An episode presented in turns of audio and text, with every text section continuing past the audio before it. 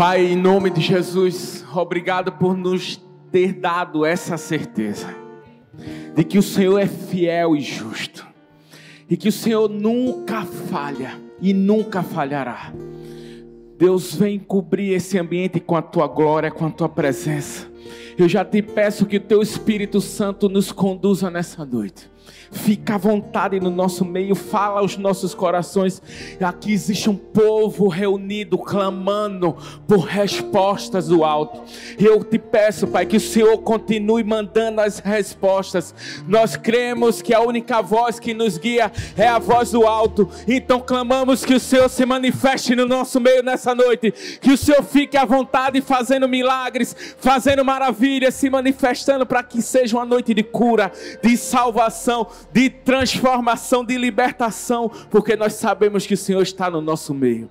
Fica à vontade, assume o controle de tudo, que eu diminua e que só o Senhor cresça e apareça nesse lugar. No nome de Jesus é assim que nós oramos. Amém, amém e amém. Celebra bem forte o nome do Senhor. Glória a Deus, o mais forte que você puder, que é para Ele. Aleluia.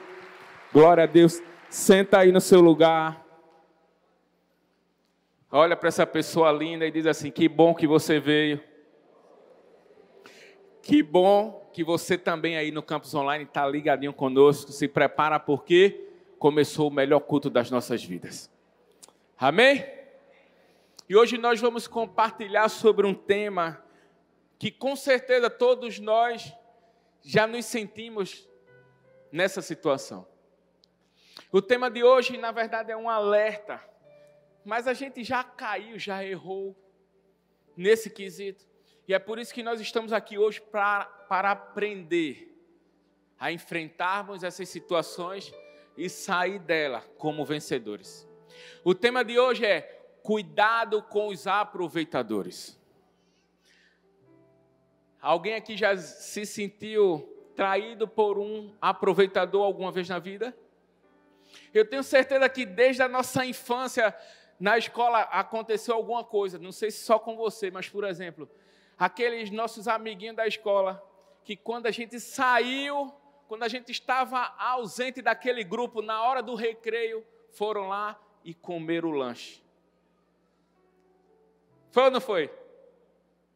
E aí você ficou intrigado, olhou assim e disse: Mas rapaz, se aproveitaram justamente da situação quando eu estava fora, quando eu não estava presente. É ou não é? Todos nós enfrentamos alguma situação, algumas circunstâncias que nos levou a isso. Seja em uma oportunidade de emprego, alguém foi lá e aproveitou enquanto você estava se preparando para ir e foi na sua frente, tirou proveito de uma situação. As pessoas também tiram proveito de outra forma, aproveitando que você não estava presente para falar mal de você, para tentar trazer intriga usando a sua pessoa. É ou não é? Mas deixa eu te dizer uma coisa. Tudo isso acontece na minha e na sua vida, porque também aconteceu na vida de Jesus.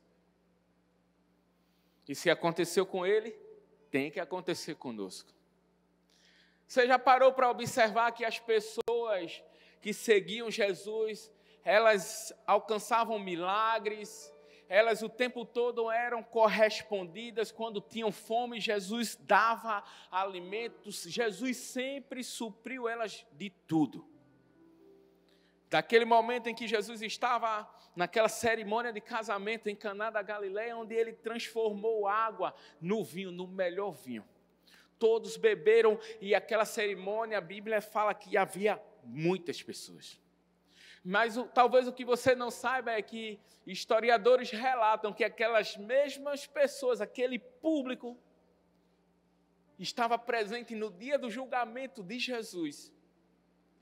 E não estava lá só para observar como, como telespectador, não, não. Eles estavam lá e muitos gritaram: crucificam. O tempo todo, as pessoas querem tirar proveito apenas do que você pode oferecer. O tempo todo as pessoas vão olhar para a sua vida e apenas observar aquilo que você pode oferecê-las ou não. E eu estou dizendo isso porque você precisa amadurecer e não se ferir com essas situações. Você não precisa guardar mágoa porque as pessoas te olham ou já te usou dessa maneira. Não. Você precisa focar no alto. Você precisa focar em quem verdadeiramente você sabe que não vai falhar com você. Sabe, quando você olha para uma situação dessa que aconteceu na sua vida, e você pode refletir sobre a sua reação, as suas atitudes que você deve ter tomado em meio a essas circunstâncias. O que será que você tem feito? Será que você deixou que alguma dessas situações atrapalhasse a sua jornada na fé? Será que você deixou com que isso te ferisse e o teu coração ficou bloqueado para se aproximar de pessoas, para se envolver de uma forma totalitária com o Senhor? Se você é essa pessoa, você está no lugar certo. Porque se você tem agido assim, você veio aqui justamente para aprender como se livrar de um aproveitador. A Bíblia sempre vai nos mostrar a importância disso para que a gente tenha muito cuidado. Você já parou para observar que na época de Jesus muitas pessoas tiveram a oportunidade, o privilégio de olhar para ele, mas muitos não o reconheceram que ele era o Messias? Os judeus daquela época, por exemplo, caminharam com ele, viveram o tempo todo pertinho dele, mas não acreditaram, não reconheceram que Jesus era o Filho de Deus, era o Messias. Infelizmente, muitas pessoas caminham com Jesus nos dias de hoje sem conhecê-lo intimamente falando. E é necessário que a gente se desarme de tudo que nos foi causado, de todos os nossos conhecimentos, pensamentos, para que só assim a gente conheça Ele na totalidade de quem Ele é. Você chegou aqui hoje porque Deus primeiro queria te dizer: cuidado com os aproveitadores. Agora deixa eu te dizer uma coisa: você não vai poder mudar o que fizeram com você, mas a partir de hoje você pode dar uma resposta maior do que o problema que te causaram. Deus te trouxe aqui hoje para te equipar de fé, para fazer com que você saia daqui totalmente com foco alinhado naquele que precisa tomar o controle da sua vida. Porque se você deixar Jesus assumir o controle de tudo, você vai saber que ele também cuida dos aproveitadores. E para isso eu quero trazer hoje uma ministração onde nós vamos falar sobre duas mulheres. Essas mulheres que são muito conhecidas por todos nós. Falar de Ana e Penina. Eu tenho certeza que você já ouviu falar delas, você já ouviu a trajetória de vida dela. Mas então o que é que essas mulheres têm para nos ensinar nesse quesito? Você sabe que o tempo todo elas não se relacionavam bem. E o tempo todo a Bíblia sempre vai mostrar que uma tentava tirar proveito da outra. É ou não é? Mas nós podemos olhar para a vida de uma delas e tirar três lições. Lições estas que vai nos fazer sair daqui totalmente confiantes, perseverantes, acreditando que em tudo que acontece na nossa vida, Deus está no controle. Amém? Então, queria que você abrisse a sua Bíblia em 1 Samuel. 1 Samuel, capítulo 1.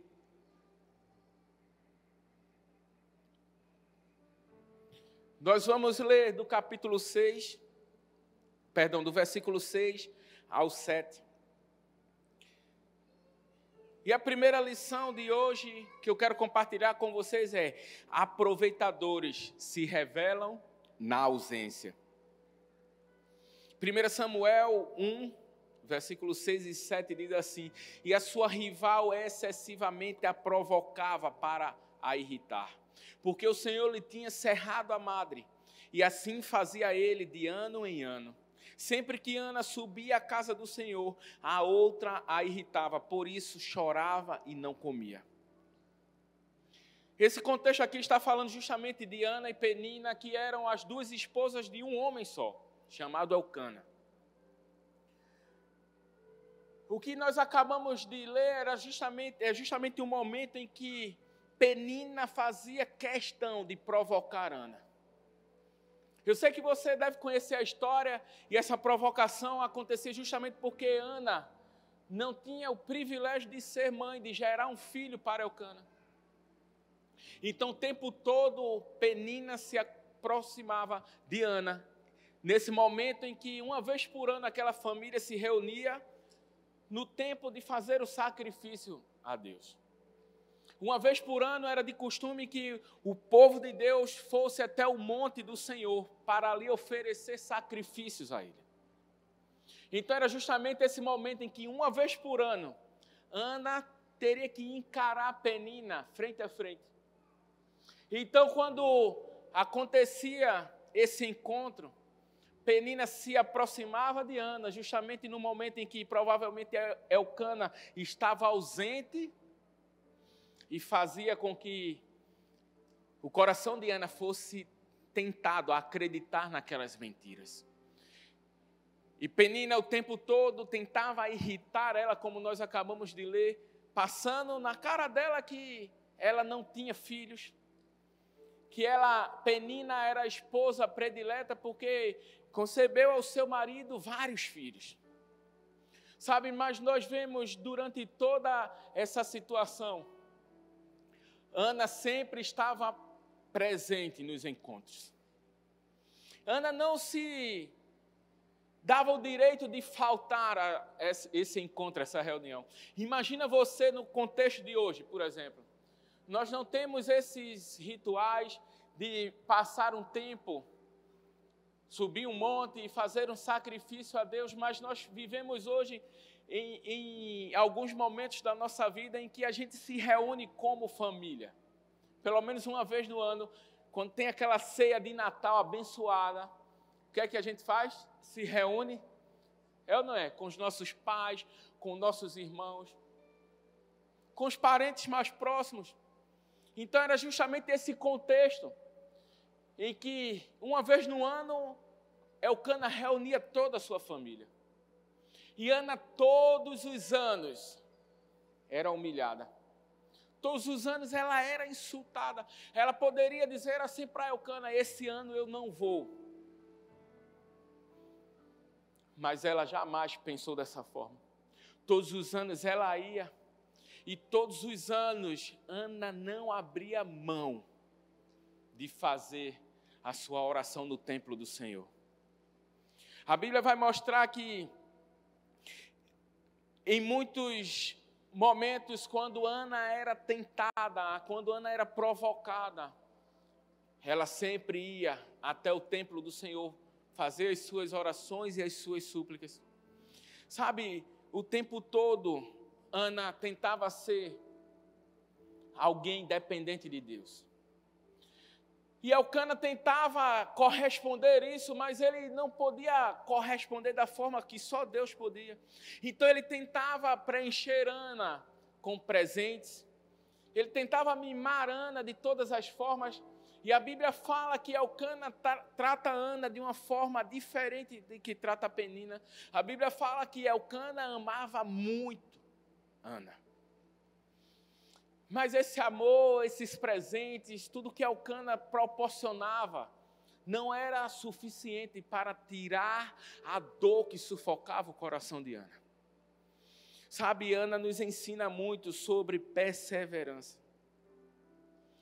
Ana sempre mostrou que, por mais que a viagem fosse dolorosa, que ela tinha que enfrentar esses momentos em que Penina zombava da vida dela mas ela nunca deixou de ir, porque ela sabia que aquele encontro, na verdade, tinha outro propósito para ela. O propósito que Ana carregava no seu coração era justamente de enfrentar toda a zombaria, mas que não fosse impedida de se encontrar com o Senhor. Naquele momento, as pessoas precisavam ir até o templo para falar com o Senhor, para sentir a presença de Deus, para se colocar diante de Deus. Então, Ana não deixou nada atrapalhar isso. E hoje eu quero trazer para o nosso contexto. Porque hoje nós vivemos em um tempo em que estamos aqui na presença de Deus. Quem aqui crê?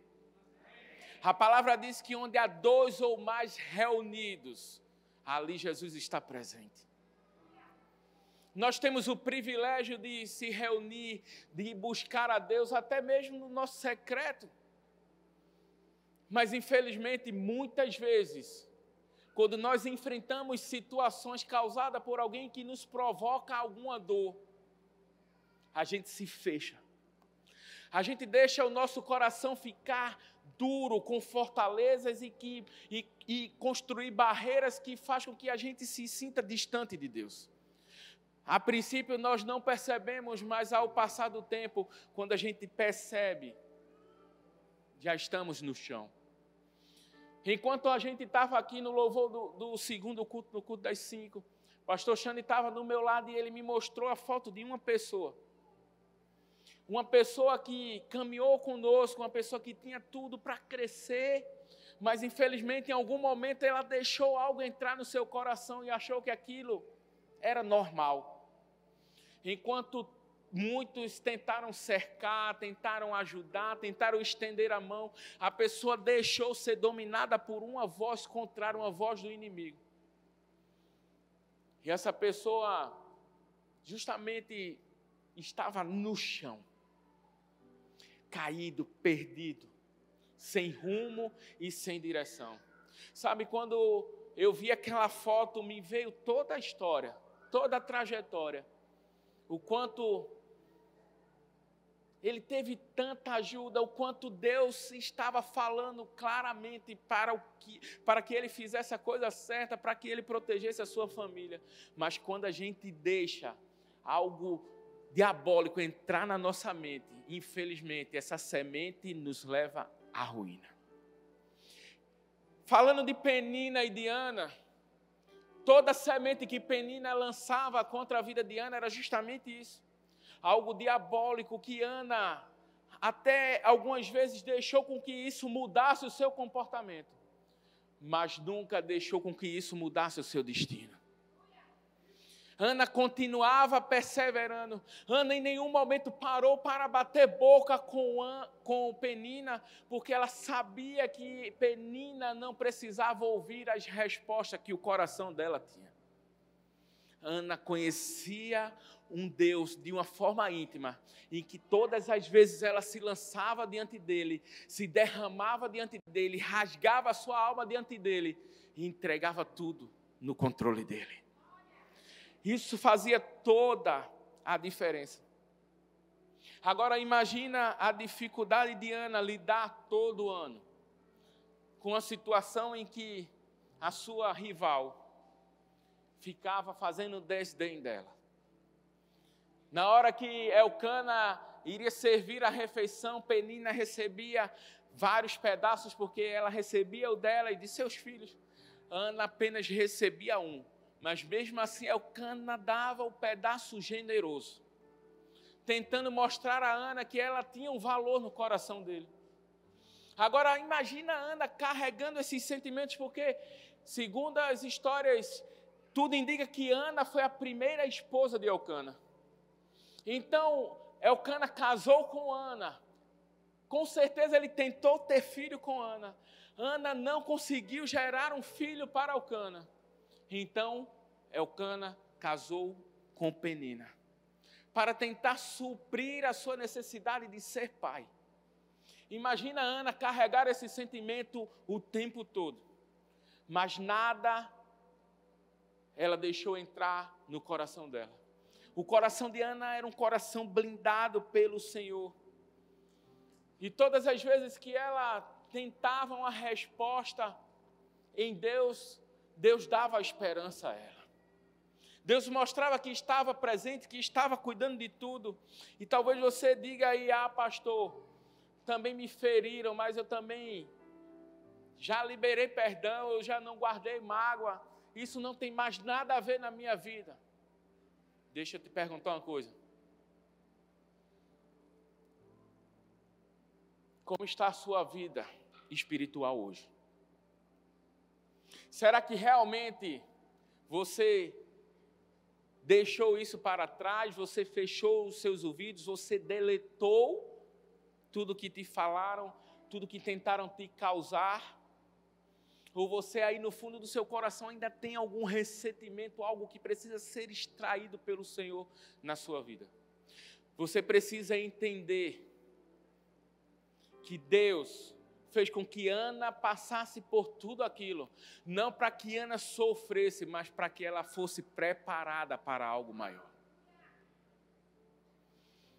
Por que eu estou falando isso? Porque a gente precisa entender que muitas vezes Deus permite as situações acontecerem na nossa vida, não para que a gente sofra, mas porque Ele quer estabelecer alguns princípios na nossa vida. Quais são os princípios que precisam ser restabelecidos ou estabelecidos na sua vida? Essa é a pergunta que Deus te faz hoje. Sabe, Ana nos mostra o quanto nós precisamos ser verdadeiros com Deus, ser sincero com Ele, e entender que tudo que a gente precisa é somente confiar nele. Muitas vezes a gente se desgasta em meio a essas situações querendo dar uma resposta. Ei, deixa eu te dizer uma coisa. Você não precisa abrir a sua boca para dar resposta a ninguém. Se você confia em Deus, apenas você precisa descansar e esperar que Deus, na hora certa, vai te justificar.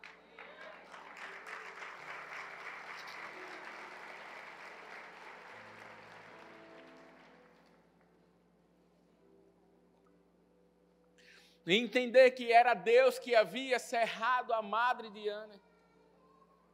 Então, mas por que, pastor? Porque Ana era diferente de Penina. Ana entendia que na vida dela havia um propósito. E aí é onde está o segredo. Porque quem não entende que tem um propósito de vida acaba vivendo o propósito dos outros. E quem vive o propósito dos outros acaba vivendo como penina, competindo. Nós precisamos entender que cada um de nós temos um propósito. E esse propósito vai ser justamente alinhado quando nós nos rendemos ao Senhor para enfrentarmos os processos. A confiança só vem justamente quando a gente confia em Deus em meio às tribulações. A gente precisa confiar em Deus de uma forma, como a própria Bíblia diz, que muitas são as aflições do justo, mas o Senhor nos livra de todas elas. Será que você tem declarado essa verdade sobre a sua vida?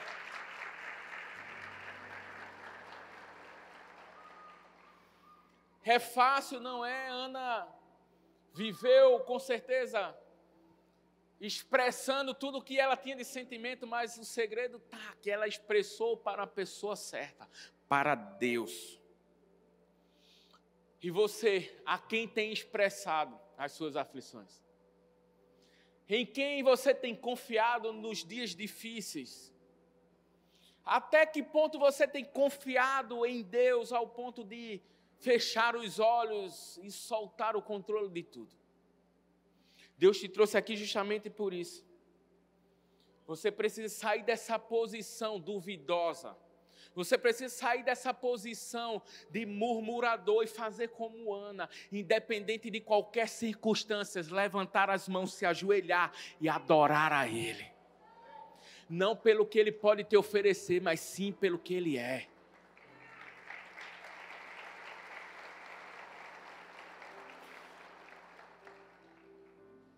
Em segundo lugar, aproveitadores nos moldam. 1 Samuel, ainda capítulo 1, agora o versículo 8 ao 11 diz assim: Então Elcana, seu marido, lhe disse: Ana, por que choras e por que não comes? E por que está mal teu coração? Não te sou eu melhor do que dez filhos? Então Ana se levantou depois que comeram e beberam em Siló, e Eli, sacerdote, estava sentado numa cadeira junto a um pilar do templo do Senhor. Ela, pois, com amargura de alma, orou ao Senhor e chorou abundantemente, e fez um voto dizendo: Senhor dos exércitos, se benigamente atentares para a aflição da tua serva, e de mim te lembrares, e da tua serva não te esqueceres, mas a tua serva deres um filho homem, ao Senhor o darei todos os dias da sua vida, e sobre a sua cabeça não passará navalha. Eu não sei se você sabe, mas segundo a tradição aqui, Ana faz um voto, como nós acabamos de ler. Mas Ana não faz um voto qualquer. Ana não faz um voto de barganha com o Senhor, não, não. Ana faz um voto específico. Ana faz uma afirmação dizendo que se o Senhor o conceber o seu filho, o que é que ela vai fazer? Dedicar ao Senhor totalmente. Que na sua cabeça não passará navalha. Esse voto tem um nome, se chama um voto nazireu. Quem aqui lembra da história de Sansão?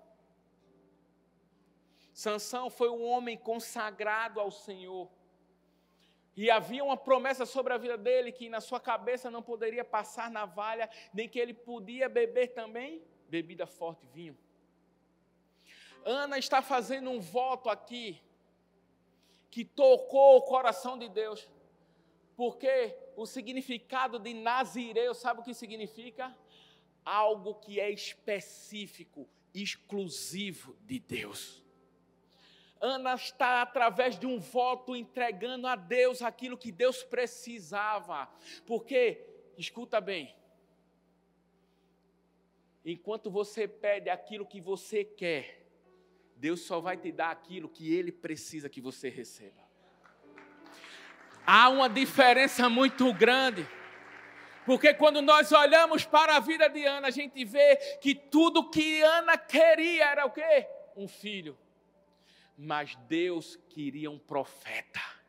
Deus já via o que ia acontecer no futuro, Deus já sabia que o povo ia precisar de um rei, não porque, que, porque Deus não queria, mas porque o povo, por sua teimosia, queria ser governado pelo homem.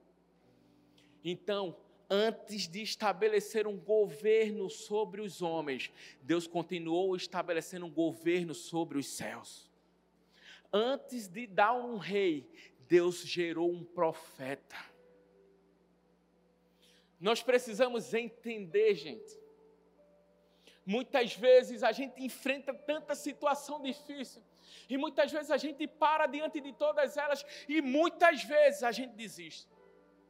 Eu sei que tem pessoas aqui que desacreditaram de si mesmo, tem pessoas aqui que desistiram dos seus sonhos, simplesmente porque não soube agir com sabedoria em meio às tribulações, em meio às aflições. E aí, deixa eu te dizer uma coisa: tudo que aconteceu e que tem acontecido na sua vida não foi para te destruir, não foi para te paralisar, foi simplesmente para te moldar.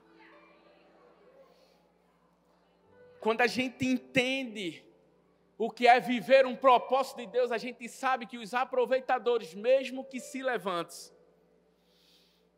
só se levanta com um propósito de nos moldar, porque a palavra diz que tudo coopera para o bem daqueles que amam a Deus. Sabe quando Ana pediu a Deus um, um, filho e Deus gerou um profeta? É justamente Deus nos mostrando: ei, filho, pode pedir, porque o que eu vou te dar vai ser muito maior do que você está pedindo.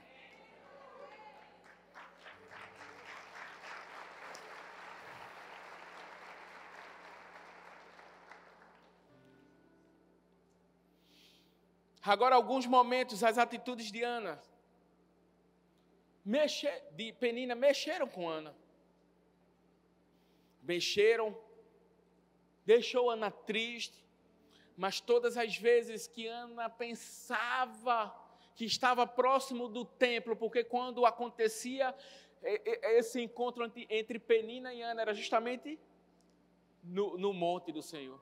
Então, quando Ana pensava que estava ali próximo do Senhor, Ana não deixava nenhuma tristeza, nenhuma ansiedade, nenhuma depressão dominar o coração dela. Ela continuava focada, porque ela sabia que o propósito de adorar a Deus era muito maior do que as flechas diabólicas que Penina lançava sobre ela. Nós precisamos nos guardar na palavra e declarar que Deus é o nosso escudo, que Deus é a nossa proteção, que Deus é o nosso socorro bem presente.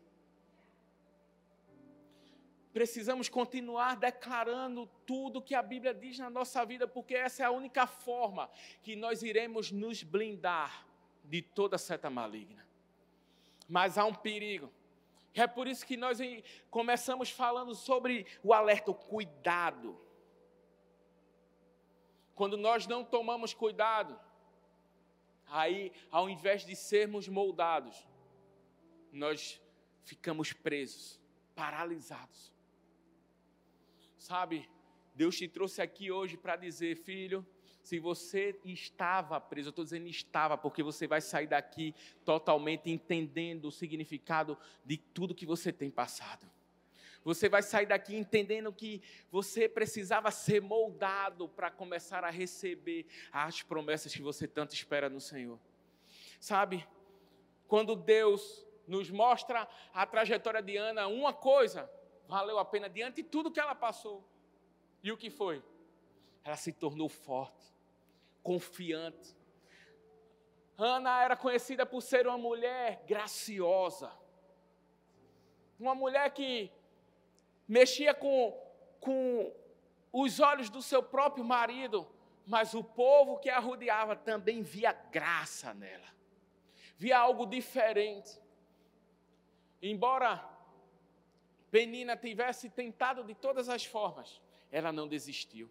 Ela continuou lá. Mesmo quando estava cansada, frustrada, ferida, magoada. Mas todo o tempo, ela, se for, ela foi alguém confiante em Deus. Nós precisamos aprender com essa mulher a ser confiante a esse ponto. Ter a certeza de que a fé, a, a, a nossa devoção é tudo que Deus espera. E mesmo que as situações se levantem, porque muitas vezes nós estamos expressando a nossa fé, como aconteceu com Ana. Ela estava expressando a sua fé e aquela pessoa que era autoridade máxima no reino espiritual, o representante de Deus, o sacerdote Eli, não entendeu o propósito de Ana. Quando Ana estava chorando, se derramando, ele levanta e faz um julgamento. E nós sabemos como estava a vida desse profeta. Eli já tinha se perdido em meio a estabelecer os princípios sobre a sua vida e sobre a sua família.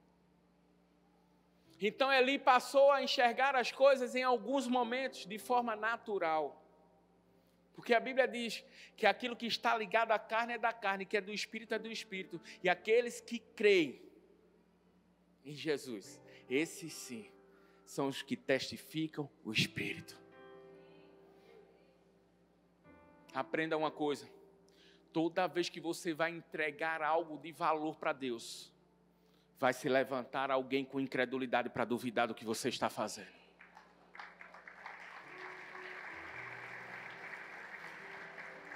Isso aconteceu também com Moisés. Quando Moisés subiu o monte, quem foi que duvidou de Moisés? Quem foi que lançou palavras contrárias sobre o que Moisés estava fazendo com Deus e para Deus? Seus irmãos. Arão e Miriam. Davi, quando Davi está justamente chegando, dançando, alegre, se, se alegrando na presença do Senhor, quem duvidou de Davi? Mical, sua esposa. Aprenda uma coisa. Não se discute sobre princípios com quem não os carregam.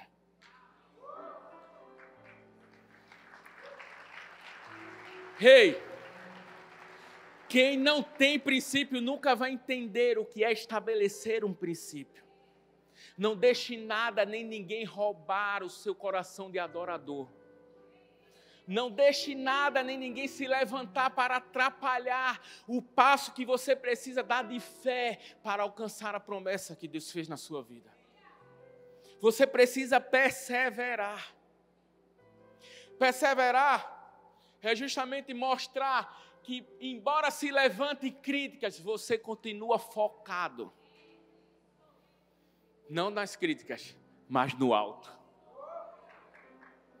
Você precisa confiar em Deus plenamente desta forma. Certa vez eu vi uma frase que diz assim: é melhor orar de coração, mas sem palavras, do que orar com palavras, mas sem coração. Não deixa nada te impedir. Entenda que Deus não ouve as suas palavras, Ele escuta o seu coração. Continue buscando, continue se derramando. Sabe, entenda que Ele, tudo que mais quer que você se aproxime dEle. Da forma que Ana se aproximou, Ana foi julgada por Eli, mas Deus ouviu a oração de Ana, a oração que ela não fez com os lábios, mas fez com o coração. Nós precisamos olhar e entender que, primeiro, as críticas são construtivas. Sim. Mas existe uma chave. Pastor Arthur e pastora Talita sempre nos ensinou aqui. Nós não ouvimos críticas de quem nunca construiu nada. Quem tem que te criticado tem construído alguma coisa? Porque a Bíblia diz que a gente conhece as árvores pelos frutos. Quando alguém te criticar, olha para a vida dessa pessoa, se ela tiver fruto, você filtra a crítica e vê o que você pode reter de bom.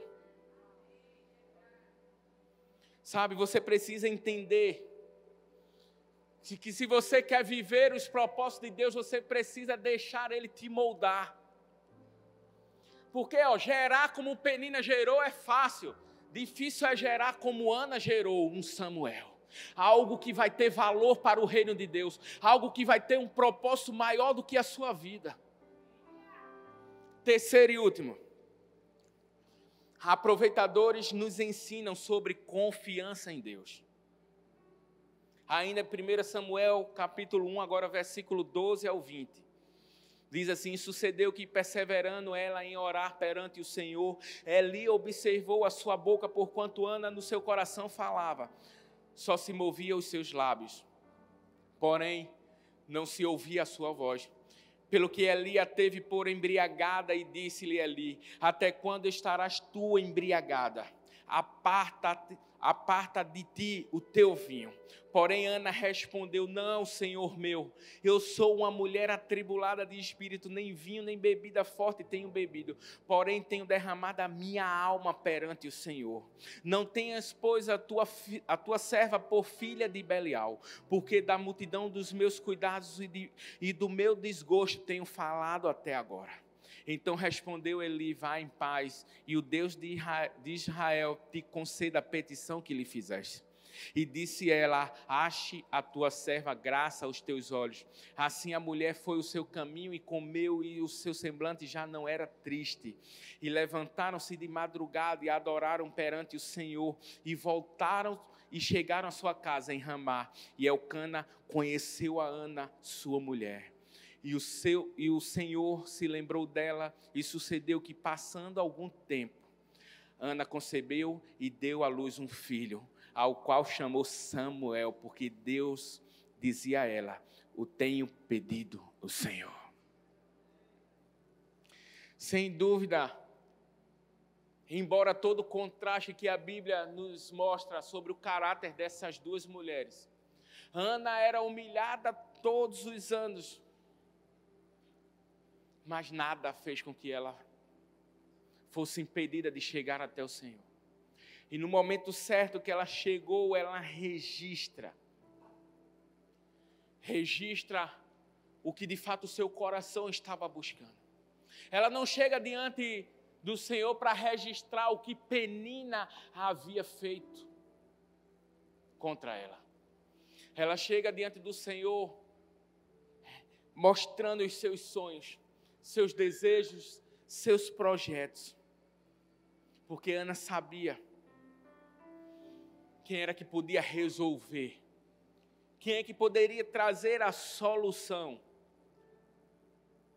Você já parou para pensar que se Ana parasse para resolver como nós costumamos resolver no dia de hoje?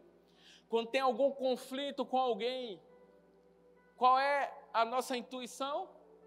De querer debater, de querer dar a resposta. Se Ana tivesse feito isso, discutido com Penina, no mínimo iria ocorrer um conflito familiar. Mas nada seria resolvido. Então, Ana nos ensina muito sobre continuar focada no alto, continuar focada em Jesus, porque aí sim, no momento certo, ele ouviu a sua oração. Agora, nós precisamos aprender a fazer o mesmo. Nós precisamos entender que o Senhor faz e continua fazendo. Agora que nós precisamos também ser moldados. Precisamos entregar a Ele, confiando nele, fazendo com que tudo na nossa vida seja voltado a glorificar o nome dEle.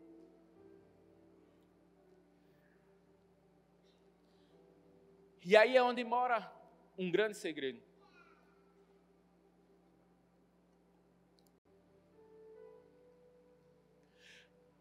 Muitas vezes a gente olha para essa história de Ana e acha assim, mas Ana era estéril, por isso que ela sofria o que sofreu. Não. Ana não era estéril.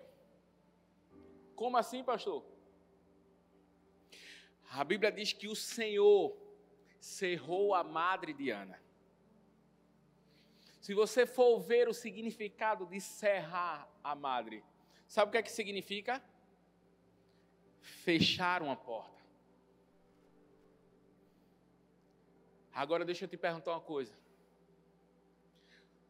Só se pode fechar aquilo que está aberto ou não. Então Deus fechou a porta de Ana para preparar Ana em meio todo o processo, para na hora certa ele abrir a porta. Ei, Deus está dizendo para você: sou eu que fecho, filha.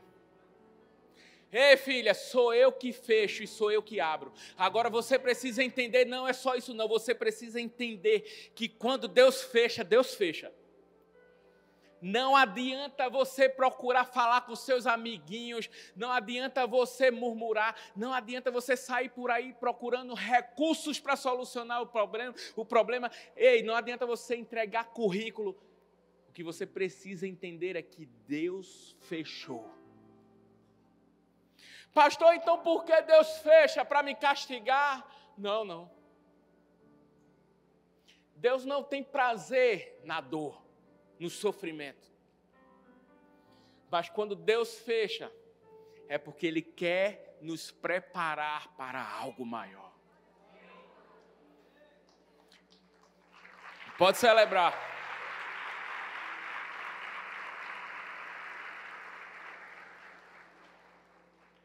Muitas vezes a gente não entende isso. Na maioria das vezes, sabe o que é que acontece? A gente está o tempo todo pedindo a Deus: milagre, milagre, Senhor, manda o meu milagre, Senhor, manda o meu milagre. Aí Deus faz o quê? Manda processo, manda processo, manda processo. E a gente fica sem entender, ou não é? Mas Deus manda o processo para nos ensinar a valorizar o milagre. Deixa eu te dizer uma coisa.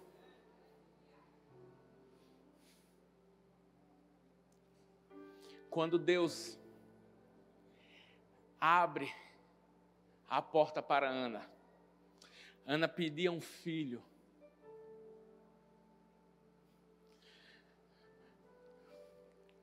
Mas Deus não fez de Ana mãe de um filho, e sim de sete filhos. Samuel foi só o primeiro, porque ela cumpriu um princípio de entregar aquilo que era de Deus. Quando nós entregamos o que de fato precisa ser de Deus, Deus nos dá de sobra. Talvez você esteja aí dizendo assim: Ah, pastor, há tanto tempo que eu clamo pelo Samuel. Ei, eu estou falando hoje de Samuel, de Ana, que era um filho, mas eu quero falar com você que o seu Samuel é um sonho, o seu Samuel é um problema familiar que precisa ser resolvido, o seu Samuel são planos, projetos de conquistar coisas.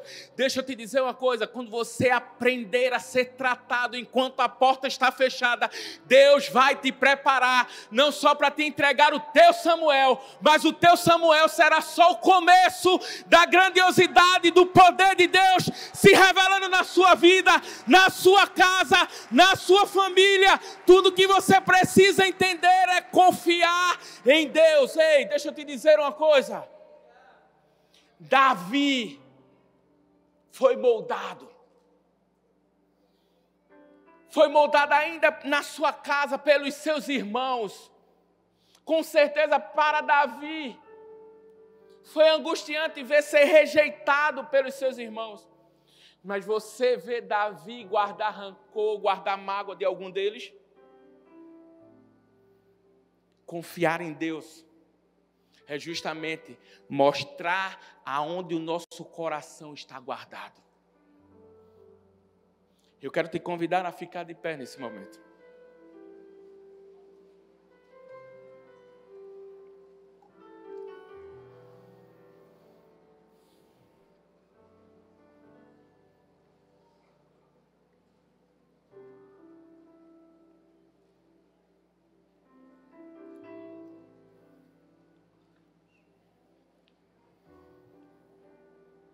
Certa vez eu vi a história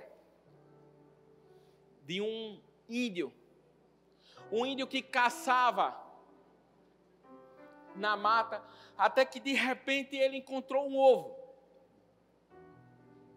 E aquele ovo ele pegou, levou para a sua tribo. Chegando lá, ele olhou para as galinhas e colocou o ovo aonde? No galinheiro. As galinhas chocaram o ovo.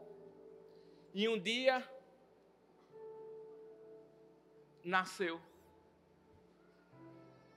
Mas, para a surpresa daqueles índios, não era uma galinha, era uma águia. E eles deixaram a águiazinha lá no meio do galinheiro. E as galinhas começaram a ensinar a águia a ciscar, a fazer tudo o que as galinhas fazem. Até que a águia começou a crescer. E já quando ela se torna uma águia madura, ela começa um certo dia a olhar para o alto e observar que existia uma ave como ela, uma águia gigante, com as asas abertas, voando, demarcando todo o território. E a galinha, quando viu aquela águia olhando para cima, então disse assim: Você nunca vai voar, porque você aprendeu a ser galinha. Então tudo que você vai fazer é ciscar, comer milho, ficar vivendo como nós. E aquela águia absorveu aquelas palavras. Até que passaram-se anos. E aquela águia morreu como galinha. O que é que eu quero te dizer nessa noite? Ei, você sabe, para que Deus te criou. Mas talvez você esteja aqui como essa águia, aceitando a viver sem propósito nenhum, como uma galinha. Deixa eu te dizer uma coisa: Deus te criou para voar. Você não precisa dar ouvido às vozes contrárias. Tudo que você precisa é deletar as palavras que vieram para te afligir, para te rebaixar, para dizer que você não seria capaz de conquistar. Sabe por que você precisa dar ouvido a uma voz? Ei, você não pode ouvir várias vozes. Você precisa ouvir uma voz. E essa voz não vem dos homens, essa voz vem lá do alto. Foi essa voz que te atraiu até aqui nessa noite para te dizer: filho, para de confiar nas pessoas, filha, para de confiar nas circunstâncias. Ei, para de confiar em qualquer coisa e aprenda a confiar em mim.